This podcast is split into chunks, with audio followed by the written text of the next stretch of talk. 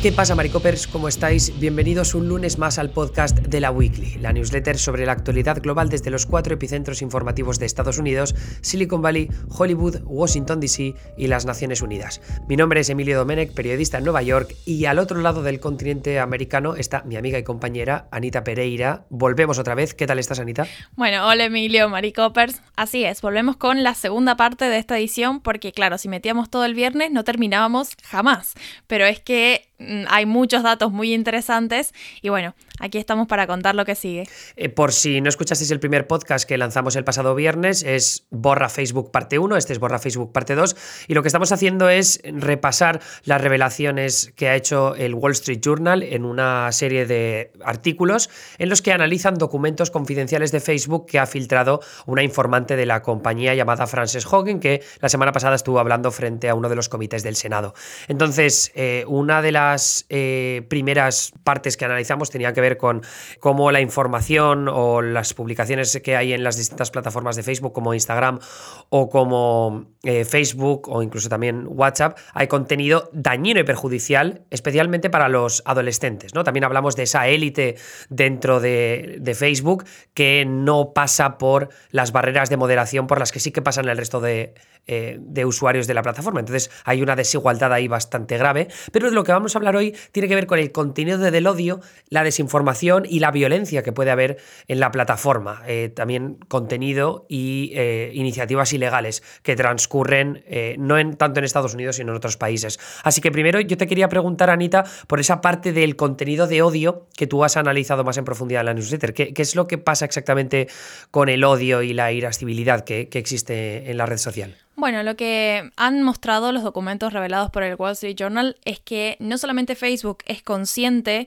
del el gran índice, digamos, de, de, violencia en publicaciones y en interacciones en las personas en su plataforma, sino que además un poco lo está usando para que la plataforma no muera y la gente siga usando Facebook.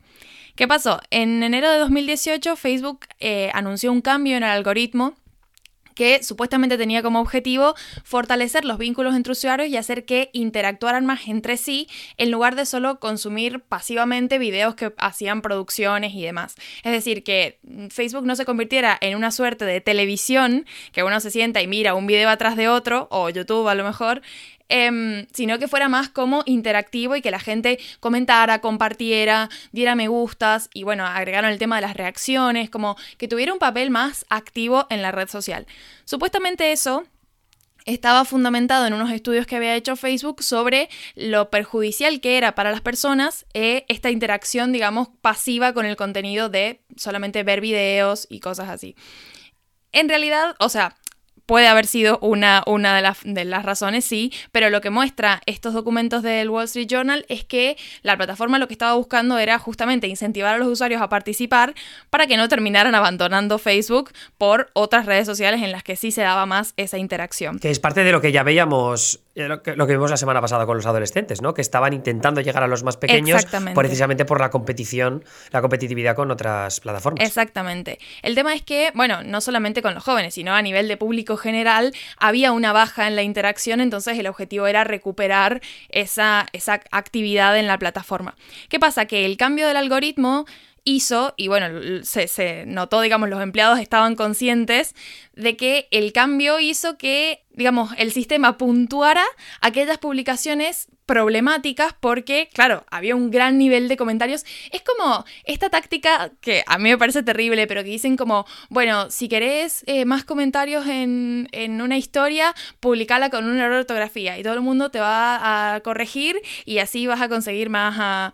Es como, son esos trucos que, que, que, o sea, lo que hacen es restarle calidad al contenido pero que como Facebook empezó a, premiar, el algoritmo de Facebook empezó a premiar ese tipo de, interacciones, lo que hicieron, y a la larga se empezó a notar cada vez más, partidos políticos, por ejemplo, o los distintos editores de medios de comunicación, es inclinarse por el sensacionalismo y por los titulares muy llamativos, muy contundentes, para que la gente justamente o se enojara o tuviera una reacción emocional fuerte y se decidiera a comentar, a compartir y a tener una actividad más... Eh, fuerte, digamos, o activa. Que cabe recordar que esto eh, tuvo como consecuencia directa que los medios de comunicación empezaran a recaudar mucho menos dinero a través de Facebook, es decir, eh, muchos medios se centraron en adaptar sus titulares y sus artículos al algoritmo de Facebook porque tener una prioridad en la plataforma les llevaba más visitas a sus páginas web y por tanto tenían más dinero de publicidad. Cuando hace el cambio de algoritmo Facebook, los medios pierden esa, esa prioridad dentro de la plataforma y empiezan a ganarla en cambio, los usuarios, las interacciones con amigos y con familias, pero también las personalidades, las, muchas figuras públicas. Y esto lo aprovecharon bastante bien gente como Ben Shapiro, ¿no? Ben Shapiro, que es el comentarista este de derechas, eh, ultraconservador en Estados Unidos, que, vale, no es un medio de comunicación per se, es una figura pública que comparte noticias en, su, en, sus publicaciones, ¿no? en su página. Y si tú lees los artículos que comparte Ben Shapiro, es eh, asesinos en Virginia por el tema del aborto. Luego diciendo que inmigrantes ilegales están entrando por la frontera. Entonces eso fomenta mucho la participación. Y a mí me hizo mucha gracia leer un ejemplo que ponía Facebook que decía, en realidad las reacciones no son tanto por odio. Es decir, no están usando la gente emojis de odio para ese tipo de publicaciones sobre inmigración ilegal o sobre el aborto. Pero claro, es que no te tienes que fijar, no puedes cuantificar las reacciones de odio, porque en realidad lo que está pasando con esas eh, cosas de Ben Shapiro es me gustas o incluso corazones, porque a la gente le gusta ese contenido, la gente que consume eso le gusta y al final lo único que estás incentivando es esa reacción que hablabas tú, ¿no? Más de enfado, de cabreo eh, que, luego pues, se ven las secciones de comentarios, por ejemplo, que es alucinante ver no solo las secciones de comentarios de ese tipo de contenido, o de contenido también que puede ser de, otro, de otra ideología política, sino también las publicaciones que tienen más éxito dentro de Facebook. ¿Y a qué me refiero con esto? Si tú te metes en, esto lo hemos comentado alguna vez en el pasado en la, en la newsletter y en el podcast, pero si te metes en una cuenta de Twitter que lo que hace es recapitular todos los días cuáles han sido los 10, las 10 publicaciones más exitosas con más interacciones de la jornada anterior en Facebook, siempre están por arriba los mismos. Son Ben Shapiro, el Daily Wire, que es su medio de comunicación, está Dan Bongino, que es todo gente que alimenta eh, ese enfrentamiento y esas reacciones de cabreo. Claro, porque no solamente es la reacción de cabreo que se le pueda dar a la persona que publica o al medio que publica, sino las discusiones que se arman en comentarios. Porque claro, yo pongo, este titular es una mierda y luego viene otra persona a contestarme que no y se arman cadenas inmensas de, de miles y miles de comentarios y eso hace que la publicación no haga más que ganar popularidad y que refuerce esta idea de que las publicaciones populares son las controversiales. Entonces, a la larga, lo que ha pasado con muchos medios de comunicación es que, baja la calidad del producto periodístico porque tiene que adaptarse a, bueno, esta realidad en la plataforma que no hace más que alimentarse del conflicto y, que vuelve a Facebook un lugar cada vez más intolerante porque es eh, o blanco o negro o estás a favor o estás en contra y eso es muy perjudicial, digamos, socialmente hablando. Por eso luego vemos ejemplos también de familias rotas o amistades jodidas por culpa de lo que pasa en Facebook, ¿no? O sea, he escuchado innumerables ejemplos de gente, sobre todo en Estados Unidos, que dicen, bueno, es que yo tengo amigos del instituto y de la universidad con los que ya no me hablo y he dejado de seguir en Facebook porque me estaban volviendo loco de la cantidad de desinformación o de artículos y de comentarios muy extremistas que compartían. Y es verdad que Facebook de alguna forma se ha convertido en una red social, al menos en el contexto estadounidense, prácticamente de extrema derecha. Es una absoluta barbaridad la clase de contenido y de, espiral de desinformación que te puedes encontrar en, en la red social. Pero esto eh, luego encuentra un panorama distinto en el extranjero, porque uno de los artículos del Wall Street Journal se dedica a lo que es eh, contenido que puede ser problemático a nivel legal o extremista o muy violento, que en quizá en Estados Unidos o en países anglosajones o en Europa, donde los medios y las instituciones son más fuertes y hay una capacidad de respuesta mayor a todo lo que pasa en Facebook, ¿no? Si hay una polémica grande, pues hay una respuesta social y política, eh, evidentemente, de la misma envergadura, y por tanto Facebook toma más medidas para controlar ese. para controlar su imagen, ¿no? Y que no se vaya todo de madre. Pero en países extranjeros, donde, sobre todo en países en desarrollo, donde esas instituciones y esos medios de comunicación no tienen tanta fuerza, donde además se hablan muchos idiomas que, está, que Facebook como tal no es capaz de moderar al mismo nivel que en Estados Unidos y otros países de habla inglesa, pues lo que termina ocurriendo es que hay una cantidad enorme de contenido que no se modera de forma adecuada, a veces ni se modera, porque está, por ejemplo, en dialectos africanos random, eh, ¿no? hay, hay, publicaciones escritas de esa forma que Facebook no es capaz de moderar. Entonces, ahí lo que terminamos de ver, y hay ejemplos gravísimos, pues carteles mexicanos que reclutan gente a través de la plataforma y que se comunican a través de ella para posibles asesinatos, para contratar sicarios, también muestran eh, contenido como armas o luego escenas macabras de algunas de sus operaciones o sus represalias. Luego en Oriente Medio, por ejemplo, tráfico de personas a través de Facebook e Instagram. Esto es promocionar trabajadores que envían al mejor postor bajo condiciones coercitivas, que esto es eh, tráfico de, de personas tal y como ha descrito el Departamento de Estado estadounidense. Y luego incitación a la violencia contra minorías en países como Etiopía, que hemos hablado varias veces en esta newsletter sobre el conflicto entre el gobierno etíope y, la minoría de los tigrayenses en la región del norte, también con, está involucrado el gobierno eritreo, y, el, el, caso es que hay grupos armados que publican y viralizan contenido falso sobre los tigrayenses para conseguir eh, que, que la ciudadanía se ponga en contra de ellos y se eh, sea más virulento el conflicto sangriento que hay ahora mismo entre esos trigarreyenses y los ejércitos etíope y eritreo. Así que, como digo, es, un problema también de, contenido que no se modera de la forma adecuada y no solo va de, en torno a esa desinformación o esa capacidad para organizarse entre, grupos terroristas o grupos armados, luego también está el asunto del tráfico de personas o de la violencia extrema que se puede llegar a ver en la plataforma. Me parece una locura que un gigante como es Facebook, porque hablamos de un, o sea, de un gigante realmente, no pueda hacer una moderación efectiva en estas cosas tan graves. Digo, no hablamos de, de no sé, peleas donde sea una cuestión de falta de respeto. O sea, son gravísimas estas cosas y si la excusa es el idioma, me parece que en pleno siglo XXI y, con, con, todos los recursos que hay que ofrece la, la, la vida digital, es una locura pensar que Facebook no está pudiendo moderar por ese tipo de razones. Quiero decir, evidentemente no hay voluntad de la plataforma de tener un papel más activo en la moderación de, este tipo de contenido, porque si no, eh, quiero creer que recursos hay para, para poder eh, controlar un poco más este tipo de cosas. Me parece gravísimo que Facebook sea una plataforma donde se puede...